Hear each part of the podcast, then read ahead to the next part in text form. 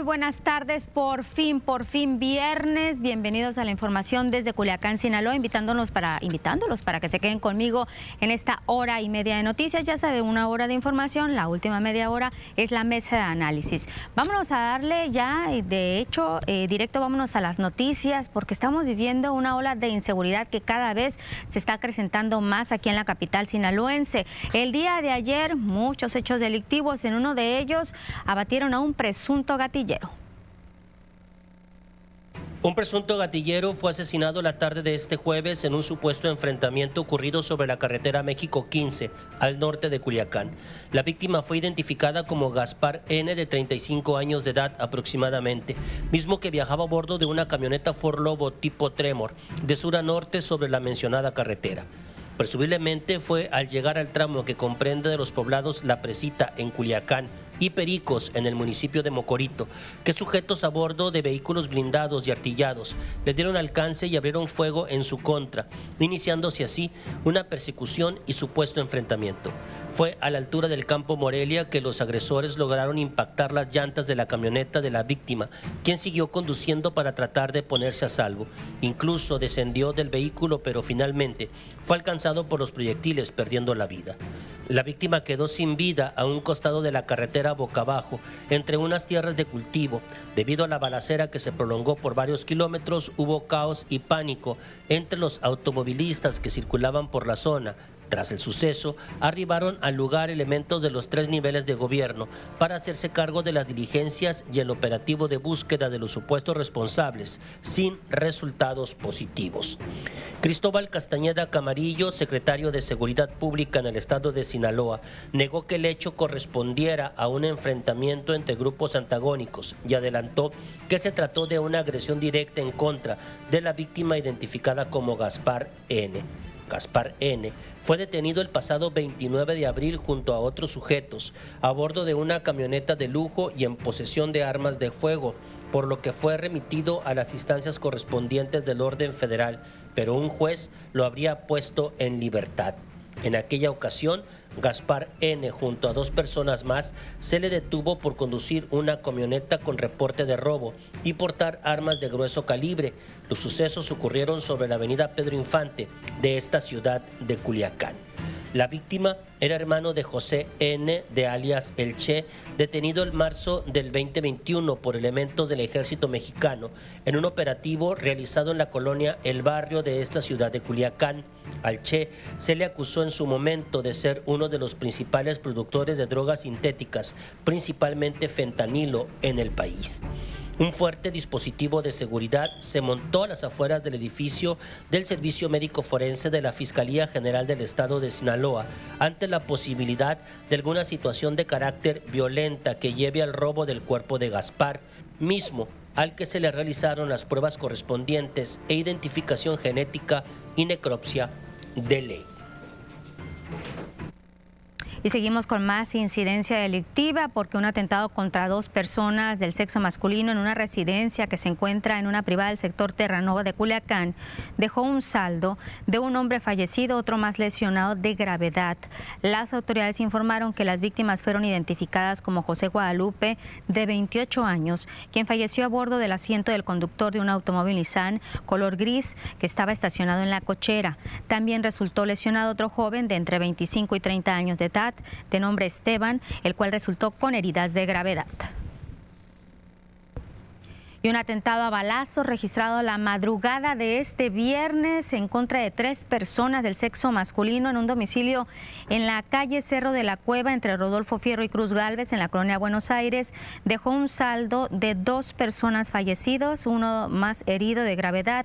Las autoridades informaron que esto ocurrió cerca de las 3 de la madrugada cuando tres personas jóvenes se encontraban ingiriendo bebidas embriagantes, escuchando música y junto a ellos estaba una camioneta o estaban junto a una camioneta Toyota Tacoma de modelo reciente. Los informes hasta el momento dice que llegó un grupo armado a bordo de otro vehículo, los cuales comenzaron a disparar contra los jóvenes con fusiles AK-47.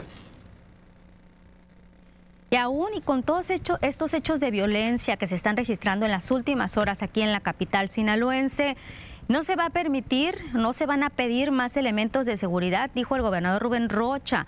Aseguró que las estrategias implementadas desde hace seis meses están dando resultados. Defendió, dijo que los homicidios muestran una tendencia a la baja.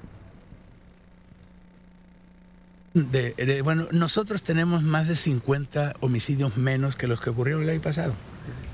Y el año pasado había pandemia, salía menos la gente. Este mes de mayo, al día 19, llevamos 10 menos. Nosotros estamos haciendo nuestra tarea. Se refleja, comparen ustedes, ustedes les tocó ver el año pasado. Bueno, entonces nosotros estamos haciendo lo nuestro. El que estamos reduciendo, claro, no hemos logrado abatirlo del todo, pero nosotros estamos reduciendo la inseguridad.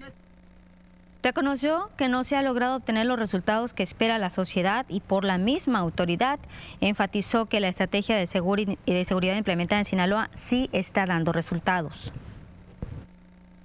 No la vamos a cargar, eh, este, yo les decía, no la vamos a cambiar, vamos a reforzar la presencia. No está resultando. Si yo dijera, oye, es que está desbordado, no, no. Ahí están las pruebas. Vean de enero acá, ¿eh? tenemos más de 50 homicidios menos que el año pasado. No, no voy a pedir más elementos para qué, no vamos a reforzar. No vamos a pedir. Y en relación a la liberación de Gaspar, que había sido detenido el pasado 29 de abril, fue puesto en libertad por un juez federal, Rubén Rocha Moya expresó que esas decisiones no corresponden al Estado y se tendrán que evaluar esas determinaciones. Sí, eso, pero eso ya corresponde a otra autoridad, a otra instancia. Ya ven que siempre ha habido la polémica esa, pues de que eh, se detiene a un, a un delincuente y se suelta en, el, los jueces pues tienen su explicación, ustedes lo, razonan, pero finalmente todo queda, eh, cuestionable, pues, porque no te entiendes, vamos a suponer este caso. Pues este caso quiere decir, lo habían detenido por, por, por uso de arma, de fuego. Y el juez, el juez dijo, no, no, no usaba armas. Y los feminicidios en todo el país son una emergencia nacional que el gobierno federal no quiere atender. Años de vivir la negligencia, impunidad y corrupción en el sistema de impartición de justicia que impide a las mujeres, como mandata la ley, tener acceso a una vida libre de violencia. Así lo señaló la senadora por Movimiento Ciudadano, Indira Kempis, en una conferencia de prensa aquí en Sinaloa, aquí en Culiacán, que estuvo acompañada por el dirigente de Movimiento Ciudadano en el estado, Sergio Torres. La senadora señaló que mi el gobierno morenista al decir que es el más feminista de la historia, pues es un gobierno omiso en su responsabilidad de cuidar la vida de las mujeres, que dice mucho, pero no aporta el presupuesto de apoyo precisamente a este tema, el de las mujeres. Hay que reconocer que tenemos una emergencia nacional está pasando en todo el país y es doloroso. Y según eh, Naciones Unidas y otros organismos internacionales que, que, han estado observando esa situación, que además no es nueva, lo sabemos, lleva años, se repite ante la negligencia, la impunidad y la corrupción que existe en nuestro sistema de impartición de justicia. Y entonces, siendo así, sí hemos hecho una invitación abierta a que todas las autoridades pongan como prioridad eh, estos asesinatos de mujeres por el solo hecho de ser mujeres, para que entonces realmente podamos hacer un compromiso social de que esto no puede estar sucediendo así. Y sí hay que hacer una reestructura al interior de las instituciones. Nos vamos a nuestra primera pausa. Seguimos nosotros transmitiendo en el Facebook las noticias TVP Culiacán. Volvemos.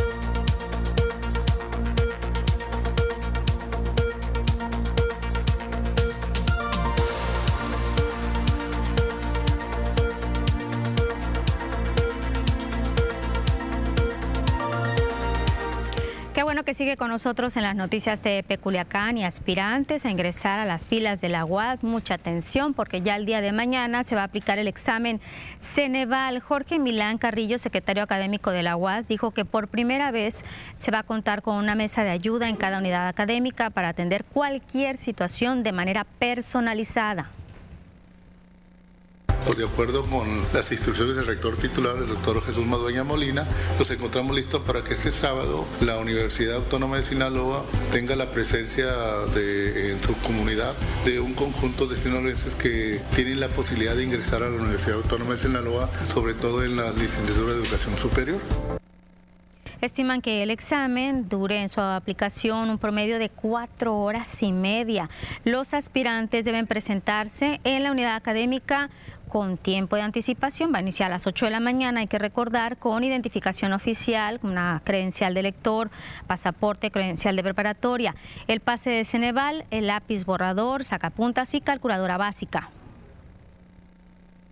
sobre todo aquella gente que tenga alguna situación que presente de inconveniente por no tener algún elemento para poder tener derecho a aplicar el examen de Ceneval. Es una atención personalizada que va a permitir tener una numeralia que se le dé una atención posteriormente para que esa gente pueda tener la oportunidad de poder ingresar a la universidad. De Alfonso Mercado, director de servicios escolares de la UAS, detalló que se registraron ante Ceneval 23.196 aspirantes, van a acudir 22.376 de manera presencial, 820 lo harán bajo la modalidad de examen desde casa, es decir, en línea, ya que son los que pretenden ingresar a una licenciatura que se imparte así, de manera virtual.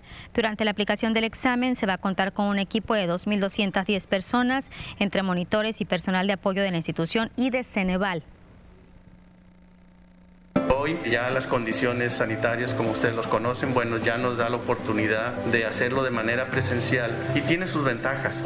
Muchos de los aspirantes no cuentan en muchas ocasiones con las herramientas tecnológicas. en el ciclo anterior miramos que había muchos aspirantes que no hicieron el examen Ceneval, pero por cuestiones de carencia, en este caso de una computadora. La manera presencial les da esta oportunidad, iguala las oportunidades a los aspirantes.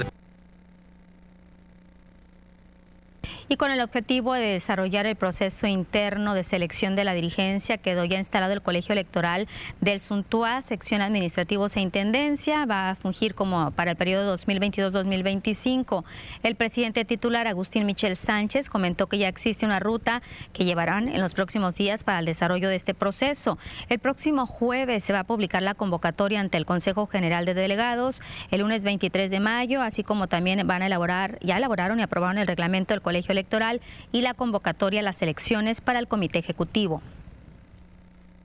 Elaboramos un exhorto a todo, a todo el personal sindicalizado para mantener la civilidad y que en todo momento se garantice el compañerismo, dejando de lado la conducta que afecta el interés colectivo y daña la imagen de nuestra organización.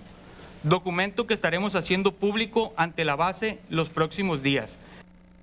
Se aseguró por parte de ese organismo que será un proceso transparente donde se garantice la participación de todos los trabajadores sindicalizados.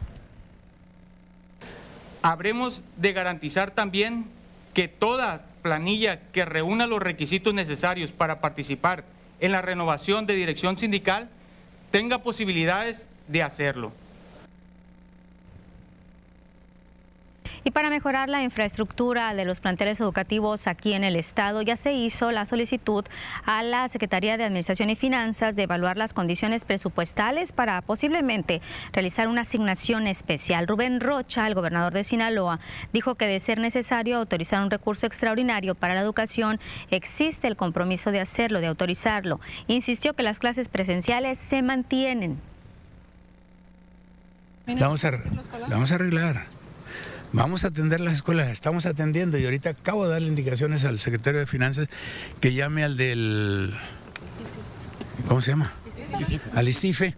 Y si necesito, este, vamos a redoblar. Si hay que meterle un recurso extraordinario, lo voy a hacer. estamos, o sea, estamos en eso. estamos coordinados con la federación y la federación también está dando recursos. ¿De cuánto podría? No, luego les digo. Y el presidente de la República, Andrés Manuel López Obrador, está en Sonora. Ahí se realizó una firma de convenio entre el gobierno federal, el gobierno de Sonora, del Instituto Mexicano del Seguro Social. ¿De qué consiste? Pues es un convenio de salud con IMSS Bienestar y con el Estado de Sonora, teniendo como objetivo la culminación y renovación de hospitales en esa entidad. Estuvo presente, obviamente, el director del IMSS, Oe Robledo, quien dijo que este convenio permite que el nuevo Hospital General de Hermosillo inicie operaciones el 15 de septiembre. Tendrá 170 camas, va a tener un gasto de 1.146 millones de pesos. El anterior Hospital General será el nuevo Hospital Universitario, donde habrá un centro de simulación para la excelencia clínica y quirúrgica. Además, con el programa IMSS Bienestar se va a otorgar medicamentos y atención médica sin costo a personas sin seguro social. El gobierno federal va a invertir 2.216 millones de pesos para contratar personal médico, equipar hospitales y hacer 53 acciones de infraestructura y los aspectos que se buscan fortalecer son la infraestructura en el primer y en el segundo nivel de atención, el tema del equipamiento, el, personal, los gigantescos déficits de personal que, que existen y obviamente el tema de los insumos, el abasto oportuno de medicamentos y de material de curación.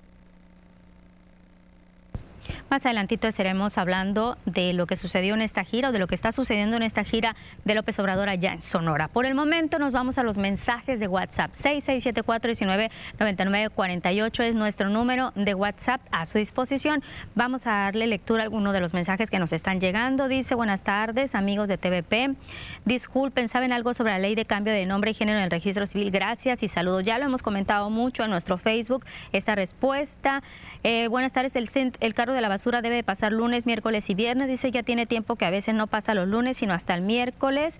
Y los perros y los gatos destrozan las bolsas.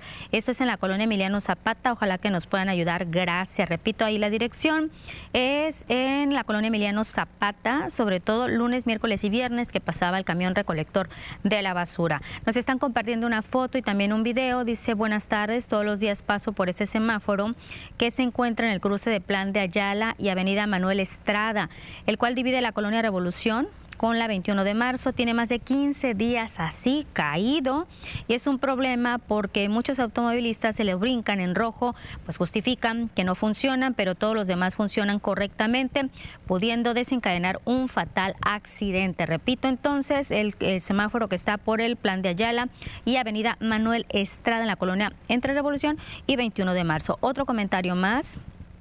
Es elegido La Flor, dice, yendo por el, el Dorado. Viniendo de Culiacán hay un puente quebrado, nomás vienen y le echan cemento, mm, un remedio nomás, ahí vienen las aguas o el puente se va a estar dañando más. Otro más, en el fraccionamiento Los Ángeles, por la calle La Misión, hay una fuga de agua en la banqueta de una casa, tiene meses tirándose este agua, no nos ponen el número, ojalá se comuniquen con nosotros para que Japac pues ya tome nota bien dónde está la dirección. Solamente nos dicen aquí calle Misión, fraccionamiento Los Ángeles. Otro mensaje en la escuela primaria Luis Donaldo Colosio, turno matutino de la colonia 4 de marzo, hay mucha inconformidad por parte de padres de familia hacia la directora. Se ha pedido muchas cuotas, primeramente para cableado de luz, para abanicos, para agua, para los niños, para pintura, sin contar con ayuda del gobierno. Se nos hace ya mucho por parte de, de la directora, tanta cuota. Aparte, el personal de intendencia cobra cuota para hacer aseo en los salones, cosa que vemos mal porque ellos cuentan con un sueldo. Nuestro último mensaje de esta tarde nos mandan también foto y video. Dice, es una denuncia abajo del puente de la Obregón, acceso a la escuela Diana Laura y Jardín de Niños Gabriela Iba Velázquez. A la hora de la salida se congestiona el tráfico.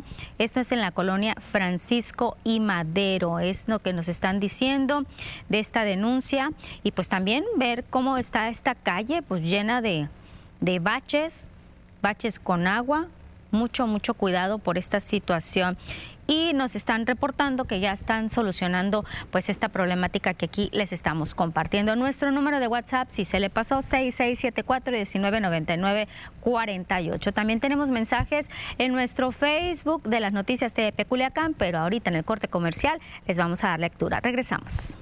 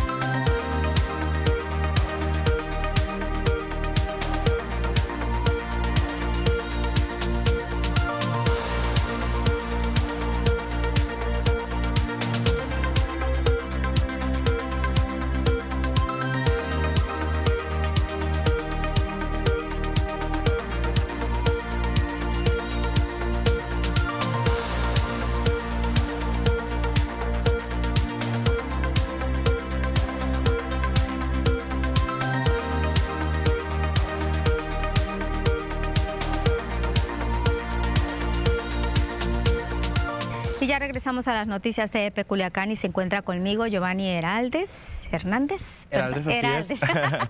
bueno, ya le cambié el apellido. Que nos viene a hacer una invitación a toda la población para algo, pues realmente que nos sensibilicemos. Es un, es un concierto a beneficio. Hola, ¿cómo estás, Giovanni? Buenas tardes. Buenas tardes de maravilla, gracias a Dios. Es un concierto, eh, sí, de beneficencia. La verdad va a estar muy bonito. Es el día de mañana, 21 de mayo, eh, a las 8 de la noche en el Auditorio Mía. De verdad, un concierto que no se pueden perder. Eh, quién, ¿Para quién es este concierto? Ok, este concierto eh, es para apoyar a Carlos León. Este muchacho va a estudiar a Illinois. Él ganó una beca eh, donde pues le están ofreciendo en Estados Unidos en una universidad y pues claro que queremos apoyarlo nosotros como empresa. Yo vengo de parte de Angelus y decidimos pues que obviamente era muy importante apoyar ese tipo de... ¿Violinista? es violista. Es un poco más grande que, el, ah, violín, pero es muy parecido. Así es, tiene un registro un poco más grave. Pues es interesante porque es un concierto de gala con causa. Así es. Y además respaldado con Gordon Campbell. Así es, el maestro Gordon Campbell va a estar bajo la dirección de este gran concierto y pues la Sinfonieta Filomúsica Juventus que de verdad no se lo pueden perder y pues venimos a hacerles esta invitación. ¿Cómo les mueve a ustedes este hecho de apoyar a Carlos León? ¿no? Entendemos que es la misma necesidad, a lo mejor es su sueño. Así es. estudiar, aprovechar esta, esta oportunidad que se les está presentando, pero hay veces que los mismos recursos pues no son suficientes. Así es, pues para nosotros es muy importante. Ahorita están, incluso jóvenes vienen desde Aguascalientes, de otra orquesta que tiene nombre Arsonui. Eh, ellos están como jóvenes ayudando jóvenes.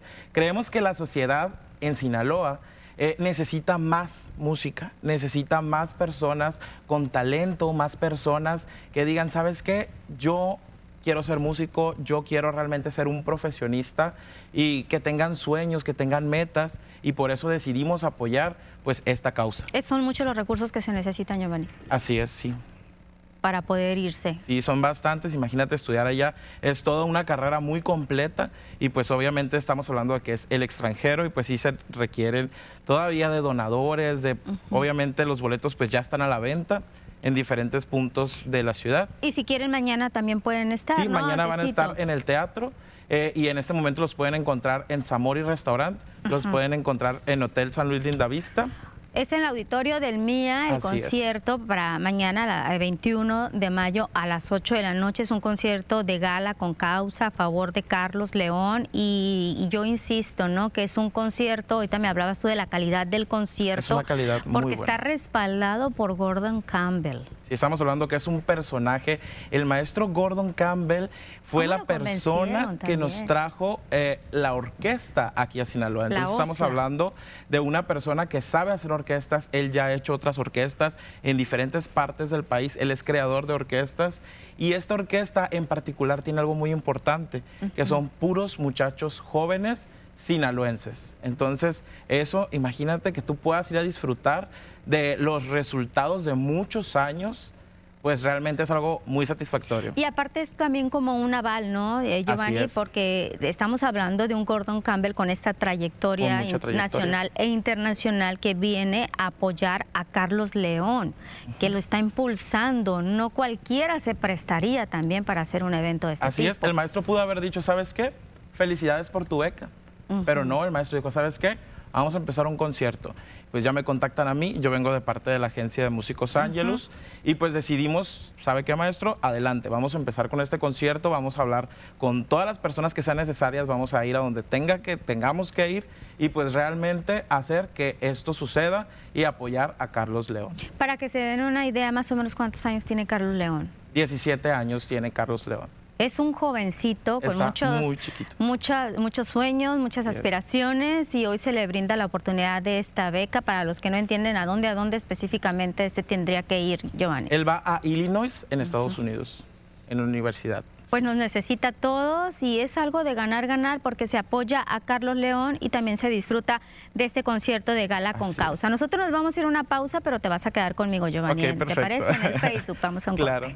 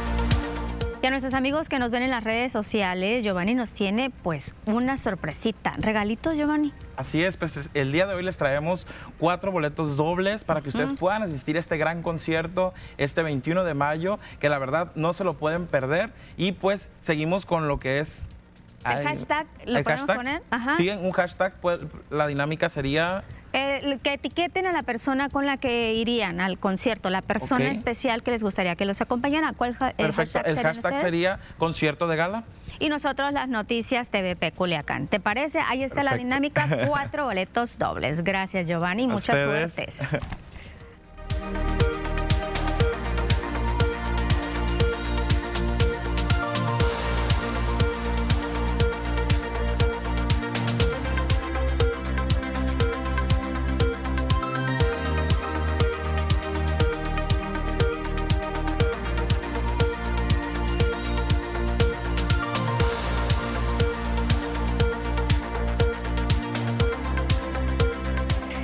deportes, Avi Saída es puro. ¿Qué viernes, Avi? No, es viernes, ya tú disfruta, no pasa nada, hay que disfrutar. Intenso, mucho trabajo. ¿Cómo está Lupita? Buenas tardes, información deportiva. Vámonos rapidito entonces con los deportes, hay mucho que platicar y comentar del apasionante mundo de los deportes. Por supuesto, vamos a arrancar hoy con temas de la liguilla del fútbol mexicano en su etapa de semifinal el día de ayer. Las Águilas del América recibieron a los Tuzos del Pachuca. Era el partido de ida, uno por uno terminó el encuentro. Goles de Diego Valdés y Nico Ibáñez para el, eh, para el América, Valdés e Ibáñez para Pachuca dejaron el juego 1-1 y la llave abierta para el próximo domingo cuando se enfrenten en Pachuca. Escuchamos a Fernando Ortiz, el técnico de las Águilas.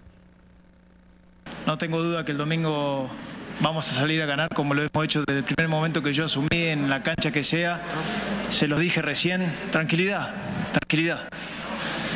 Esa, esa confianza que me generaron ellos durante los 90 minutos, por lo cual el fútbol a veces te quita lo merecido, pero no tengo duda que estoy convencido de que el domingo vamos a ir a ganar. No tengo duda. Para el próximo domingo se van a enfrentar eh, los Tigres de la U de Nuevo León al conjunto de los rojineros del Atlas en el partido de vuelta. Mañana sábado es este partido a las 8 de la noche. Tigres contra Atlas necesita ganar con tres goles el equipo de Tigres si quiere acceder a la final. Al Atlas le basta con ganar, por supuesto, empatar o perder hasta con dos goles. El tema del América, retomando un poquito el tema de las Águilas, necesitan eh, ganar el partido con cualquier marcador, 1 por 0, 2 por 0, cualquier marcador, pero ganar si quieren llegar a la gran final del fútbol mexicano. El juego de América Pachuca será el próximo domingo a las 7 de la tarde con cinco minutos. Nos vamos con más detalles de la información. Brincamos a grandes ligas porque hoy el pitcher zurdo de Culiacán, Julio Urias, va a subir a la lomita buscando su victoria número 3 de la campaña cuando enfrenten los Dodgers a los Phillies de Filadelfia, partido que arranca a las 5 de la tarde con cinco minutos. Dos ganados, tres perdidos tiene Julio con una efectividad de 3.00 en cuanto a carreras limpias permitidas. Ayer tuvimos el primer partido ya de los Toros de Tijuana a través de la señal de TVP el 10.1 y así será a lo largo de la campaña. Tres partidos o dos partidos a la semana dependiendo los juegos que tenga en casa. Ayer derrotaron a Unión Laguna, seis carreras contra Zarapero, seis por cero y a partir de mañana reciben a Unión Laguna, partido que tendremos a través de la señal de TVP. Vamos a escuchar a Omar Rojas, el manager de Toros. Eh, sobre todo nuestro picheo que lució enorme, eh, la salida de Bernardino es este, buenísima y bueno, y todo, todo el staff de relevo, ¿verdad? Eh, Lobstein el día de mañana, Manny Barreda el sábado y el domingo Tanner Anderson, son los tres que nos quedan el fin de semana. Vamos ahora a la Liga de Béisbol Japac de primera fuerza y la actividad que tendremos este domingo a través de la señal eh, de TVP. Tendremos Japac contra Grolás desde el campo número uno a las 10 de la mañana. A las 14 horas en ese escenario, Leamington va contra Rangers. En el campo 2, Lions Corporativo también eh, tendrá actividad contra el Tec de Monterrey. Y en el campo 3, también a las 10 de la mañana, Yankees enfrentará al conjunto de Mardi. Es la Liga de Béisbol Japac de primera fuerza. Vámonos con los Caballeros de Culiacán que a partir de hoy abren serie ante el conjunto de los Astros de Jalisco, el conjunto de Caballeros de Culiacán, a intentar sacar resultados a favor.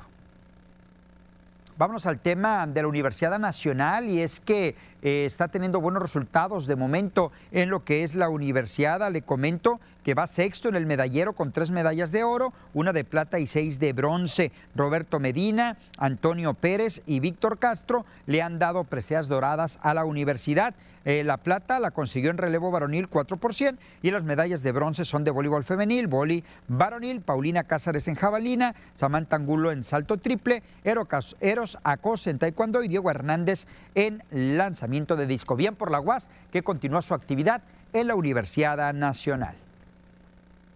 Más de la información deportiva, Juegos Nacionales CONADE. Le comento que eh, será un total o serán un total de 875 participantes sinaloenses quienes estarán registrados para participar en los Juegos Nacionales CONADE 2022 que inician el 1 de junio y culminan el 24 de julio en los estados de Sinaloa, Baja California, Sonora y Baja California Sur, así como también Jalisco. La justa nacional, que engloba 49 disciplinas deportivas, ahí Sinaloa va a participar con 33 y será representado por 700 deportistas. Tendrán eh, sus clasificatorios nacionales las próximas semanas las disciplinas de surfing y gimnasia, esperando resultados importantes por parte de Sinaloa.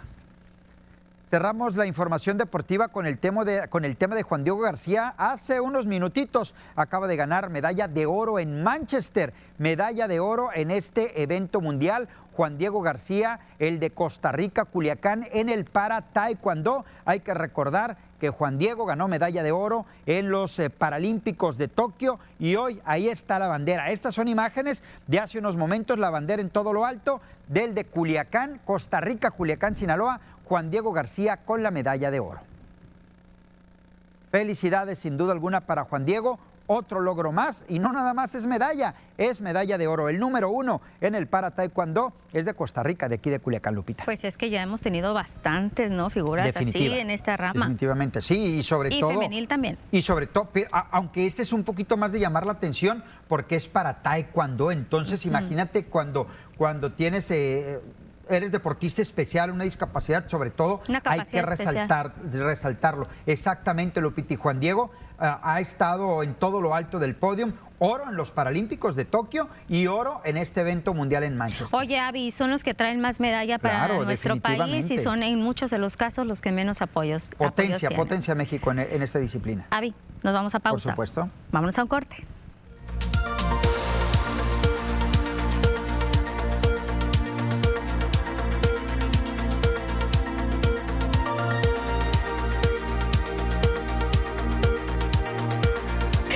Avisaída es puro y sigue con lo del Checo Pérez, no lo supera lo de ayer. Digo con todo respeto, pero qué gustos tienen los jóvenes. Musical. Oye, bueno, ya dejemos a mi Checo Pérez de no, lado. Con que, Checo no tengo nada. Ya va a ser papá y hasta Baby Shower ah, hicieron, ¿no? ya, ya es papá, va a volver a ser Espérate, papá. Ya va a ser papá tercera ocasión. a eso quiero decir. Avi, yo ahorita te decía, este tipo de, deportistas, eh, no estoy hablando despectivamente, al contrario, ¿no? Engrandecerlos porque son los que más esfuerzo tienen que hacer cuando son paralímpicos o tienen alguna capacidad especial y no reciben el apoyo que deben de tener. Definitivamente, ¿no? Definitivamente así es esto. Aunque Juan Diego, digo, la trayectoria de él ha sido muy buena. Él ha ganado premio estatal, premio nacional, medallista en paralímpicos, ahora en Manchester, Inglaterra. Entonces, se tiene que seguir apoyando a este joven. Pues ahí están los resultados. Y felicidades. Avi, vais a comer. Nos vemos el lunes. Regresamos a las noticias.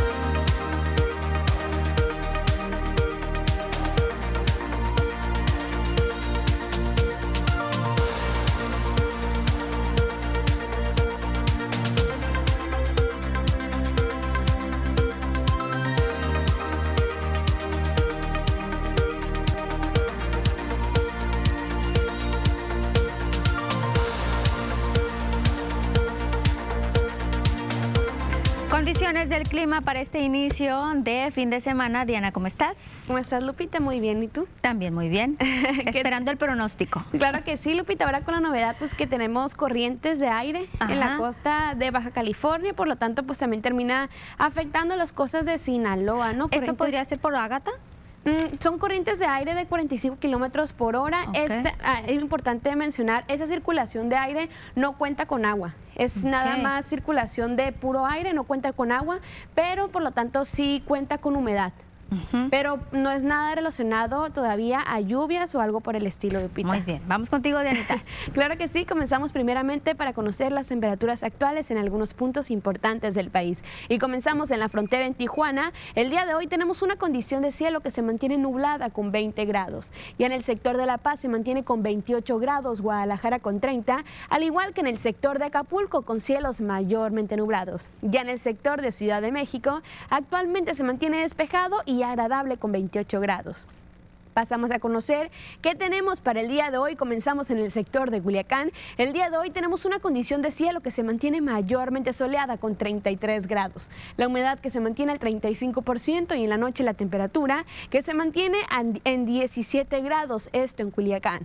Para el sector de Guamúchil, el día de hoy tenemos una temperatura que se mantiene en 32 grados, el cielo totalmente despejado, humedad al 32%, todavía tenemos precipitaciones que se mantienen al 0% y en la noche la temperatura que llega hasta los 15 grados en Guamúchil. Para Guasave, más al norte de Sinaloa, el día de hoy también tenemos una condición de cielo totalmente despejada, se mantiene muy soleado, la temperatura que llega hasta los 32 grados, la humedad al 36% y en la noche la temperatura llega hasta los 14 grados en el sector de Guasave.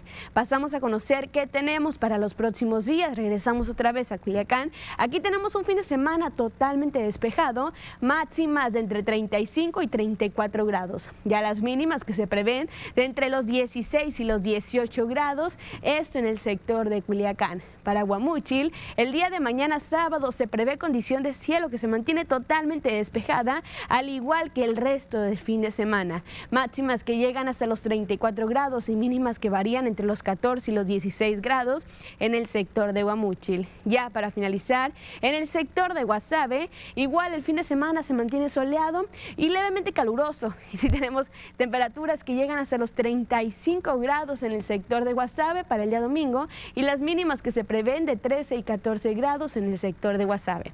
Hasta aquí el reporte meteorológico. Continuamos con contigo, Lupita. Te agradecemos toda la información, como siempre, Diana, muy al pendiente de las condiciones meteorológicas para las próximas horas. Claro que sí, cualquier cosa podamos estar pendientes con esas corrientes de aire que se están generando, Lupita. Muy bien, acompáñame a una pausa, Diana. Claro que y regresamos a las noticias de Peculiacán.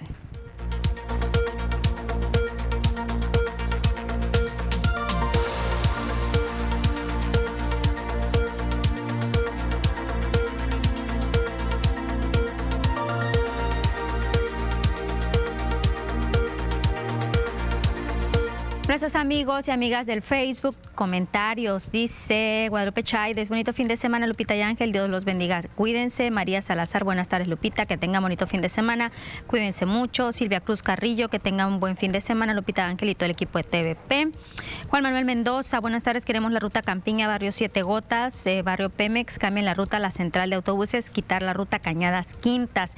También dice que en la central de autobuses se remodela los andenes del transporte urbano por un supermercado está por ahí, pero que está en desuso, dejan el carro como estacionamiento. Es el reporte que nos tiene de esta situación y pues sobre todo que está pidiendo esta ruta, ruta Campiña, barrio Siete Gotas, barrio Pemex, que cambien la ruta a la central de autobuses. Gracias a todas las personas por sus comentarios, gracias también por estar día a día con nosotros, por estar con nosotros toda la semana, porque aunque no nos conocemos físicamente, sí los ubicamos ya por nombre. Gracias de verdad.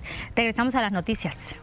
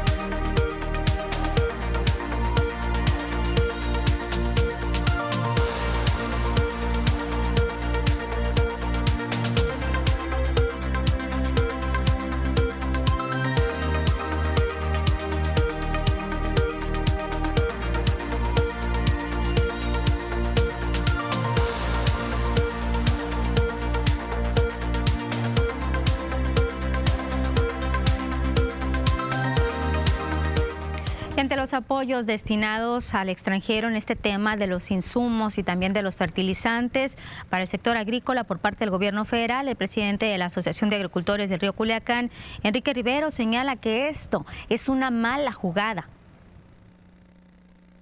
A mí no se me hace buena jugada.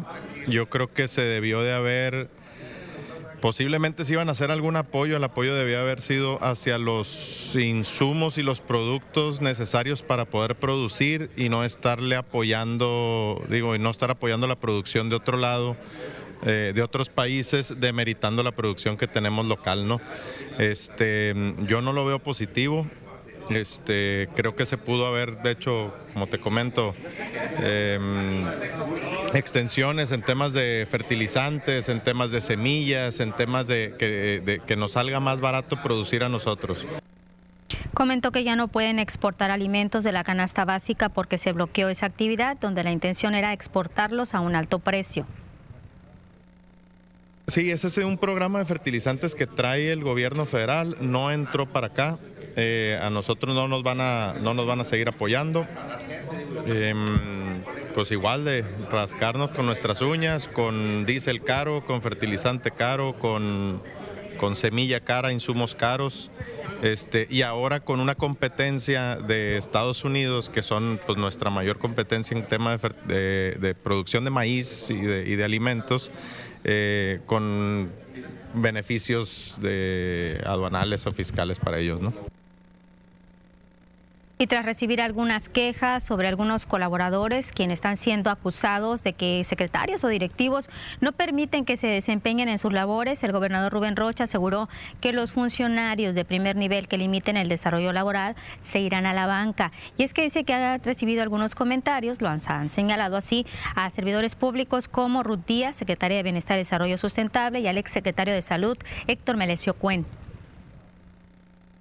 No, hay algunos casos que sí, ¿eh? yo ahorita le hablé, por ejemplo, Eneida. Oye, ahí sé que eh, un subordinado, una subordinada, pues no deja trabajar a la, jefa. ¿A la que Dijo, no, pues también la jefa ahí, pero la jefa también, no, pero la jefa es la que manda. Es que ese es el problema. Es que algunos llegan y tienen, este, no, es que yo tengo eh, este, influencia con fulano y mengano y no hacen la tarea como debieran de hacerla. Es el caso de los eh, muchos secretarios, muchos secretarios que tienen en banca a sus subsecretarios. ¿eh? Y bueno, lo que puede ocurrir es que lo vamos a meter en banca a ellos. Impulsar el crecimiento de Culiacán es importante para la imagen de Sinaloa, teniendo un trabajo con alguna zona industrial exclusiva para la expansión a largo plazo. Así lo señaló el presidente de Canacintra en Culiacán, Sergio Álvarez Torres que, que, Culiacán sea un eje importante. Esto incluye temas de agua, temas de electricidad, temas de sistemas de drenajes, todo, todo esto con elementos industriales para unir en un solo sector, en una sola ciudad, la parte industrial del, Estado. Esto también tiene que ver con las empresas tractoras, el compromiso de, de, compra a las empresas eh, locales, porque esto va a impulsar la economía. Comentó que se deben reformar leyes para las condiciones de oportunidad de la industria aquí en el Estado. Tenemos cuatro años que no ha crecido porque no ha habido las condiciones en el municipio. Esta es una condición pues, eh, en que otros polos del Estado se han ido desarrollando. Consideramos que Culiacán también es Sinaloa y también es México y, requerimos de impulsar esta parte porque es muy importante. Sin embargo, sin la, sin la estructuración de una política adecuada, que ya hay algunos estados que la tienen, le llaman la ley FAPE en Sonora, para nosotros esta ley es muy, muy valiosa. Que y hablando de Sonora, ahí está el presidente de la República, Andrés Manuel López Obrador, y dijo en la conferencia que no va a permitir López Obrador que en las campañas de Estados Unidos se desaten cuestionamientos a migrantes mexicanos para ganar votos. No aceptamos la xenofobia, dijo el mandatario, no aceptamos el racismo. Por eso eh, nosotros vamos a seguir insistiendo en que se cumpla ese compromiso de la regularización de nuestros paisanos y siempre defendiéndolos porque son mujeres, hombres excepcionales. Todos los migrantes del mundo tienen algo excepcional. Y para honrar a Damaso Murúa y su familia, desde el Congreso se imprimió la colección de libros que serán distribuidos en las bibliotecas públicas, en las escuelas y escritores del Estado. Ricardo Madrid, diputado local, reconoció la trayectoria de Murúa como un buen colaborador de la cultura en el Estado con su característica personal de picardía. No voy a entrar en detalles de la gran publicación que hoy se presenta aquí. Sin duda los comentaristas y la familia del gran Damaso tendrán mucho que decir y muy limitado sería mi aporte. Pero no puedo desaprovechar la oportunidad de comentar algunas reflexiones personales. Esta colección que hoy presentamos contiene las principales obras del autor sinaloense, un costumbrista provinciano de estatura universal. Sin duda un camino lleno de imaginación, nostalgia y picardía y seis delitos de alto impacto registra Sonora con tendencia a la alza, entre ellos homicidio doloso, secuestro y extorsión. Así lo dio a conocer el secretario de la Defensa Nacional, Luis Crescencio Sandoval González, en la conferencia La Mañanera. Aclaró que todos los delitos están en lugar número 20. En Cajeme y San Luis Río Colorado y también en Hermosillo se concentra en la comisión de los delitos de homicidio doloso, robo de vehículos y narcomenudeo y que engloban el 66.9%.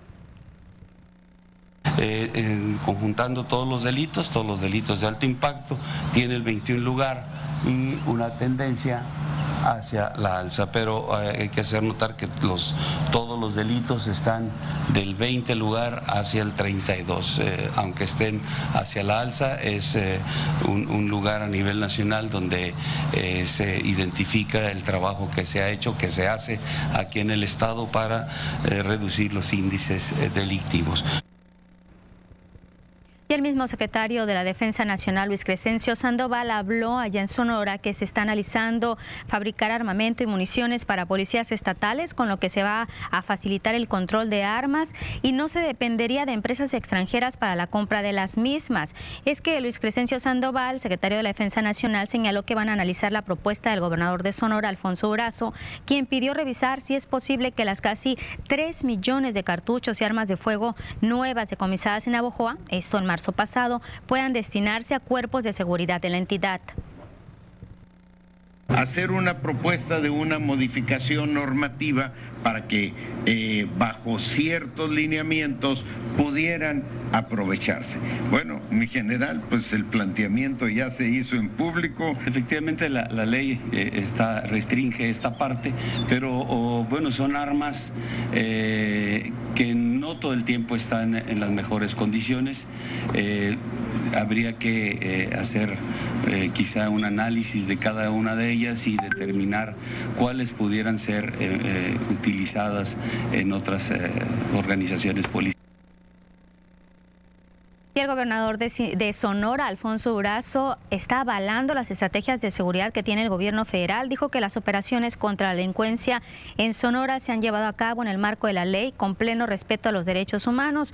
Dijo que a ocho meses de que inició su administración no se ha dado lugar a una sola recomendación de la Comisión Nacional de Derechos Humanos en materia de seguridad. El gobernador comentó que los avances contra la delincuencia se han logrado en colaboración estrecha con la Secretaría de Seguridad y Protección Ciudadana. Y es momento de irnos a una pausa y al regreso la mesa de análisis tendremos la presencia del secretario de Salud aquí en Sinaloa.